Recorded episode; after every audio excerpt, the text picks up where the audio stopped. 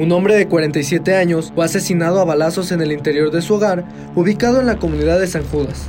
El ataque ocurrió minutos antes de la una de la tarde de ayer, en la calle principal de la comunidad.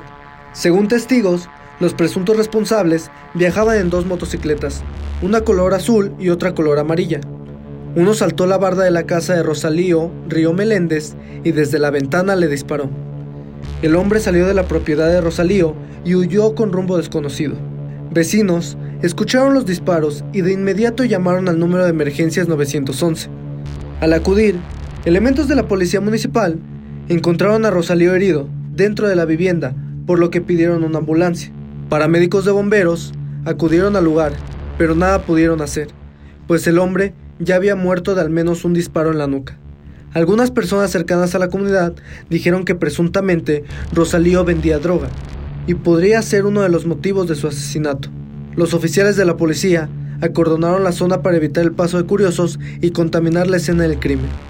Peritos de la Fiscalía General del Estado levantaron varios casquillos percutidos que quedaron por fuera de la vivienda.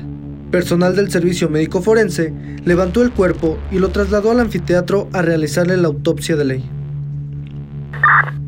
El propietario de una taquería y un empleado resultaron heridos en un ataque que iba dirigido a dos de sus clientes. Hasta ayer, los hombres estaban delicados de salud en una clínica de la ciudad. El hecho ocurrió minutos después de las 2 de la tarde de ayer, en la calle 3, esquina con 21 de marzo de la colonia Flores Magón. Mario Herrera, de 32 años, y Raúl, de 45, se encontraban atendiendo gente en su puesto de tacos El Güero, cuando varios hombres armados llegaron en un vehículo Honda Civic color blanco y dispararon contra dos hombres que habían llegado en una motocicleta amarilla para almorzar. Ellos lograron refugiarse del ataque, pero Mario y Raúl resultaron con al menos una herida de bala. Otros comensales llamaron al número de emergencias 911 para reportar lo sucedido.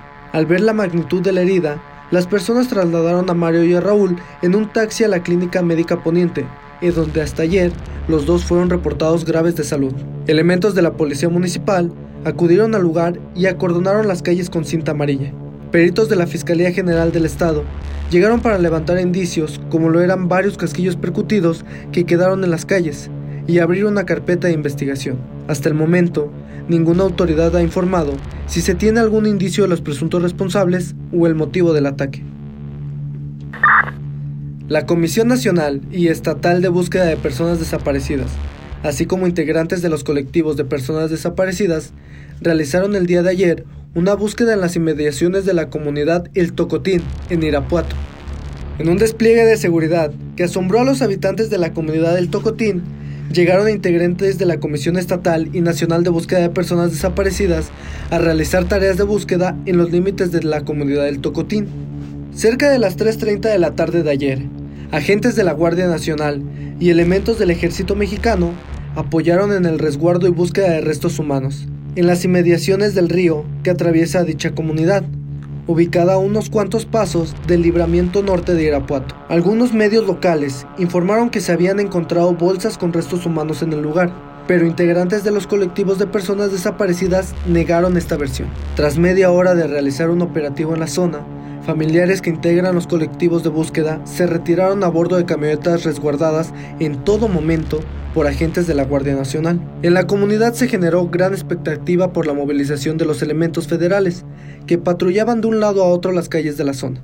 Integrantes del colectivo Sembrando Comunidad informaron que seguirán la búsqueda durante la tarde de ayer y hoy viernes en el municipio de Irapuato. Por motivos de seguridad, no fue informado en qué punto se realizarán las búsquedas. Apenas el pasado viernes 20 de noviembre, en las afueras de la comunidad El Tocotín, fueron localizadas dos bolsas con los restos humanos de una persona en un predio abandonado. Esto fue Patrulla al Día, los sucesos más relevantes de Guanajuato. Suscríbete a nuestro canal Al Día TV. Y recuerda, comienza ahí en tu día y compra tu periódico al día.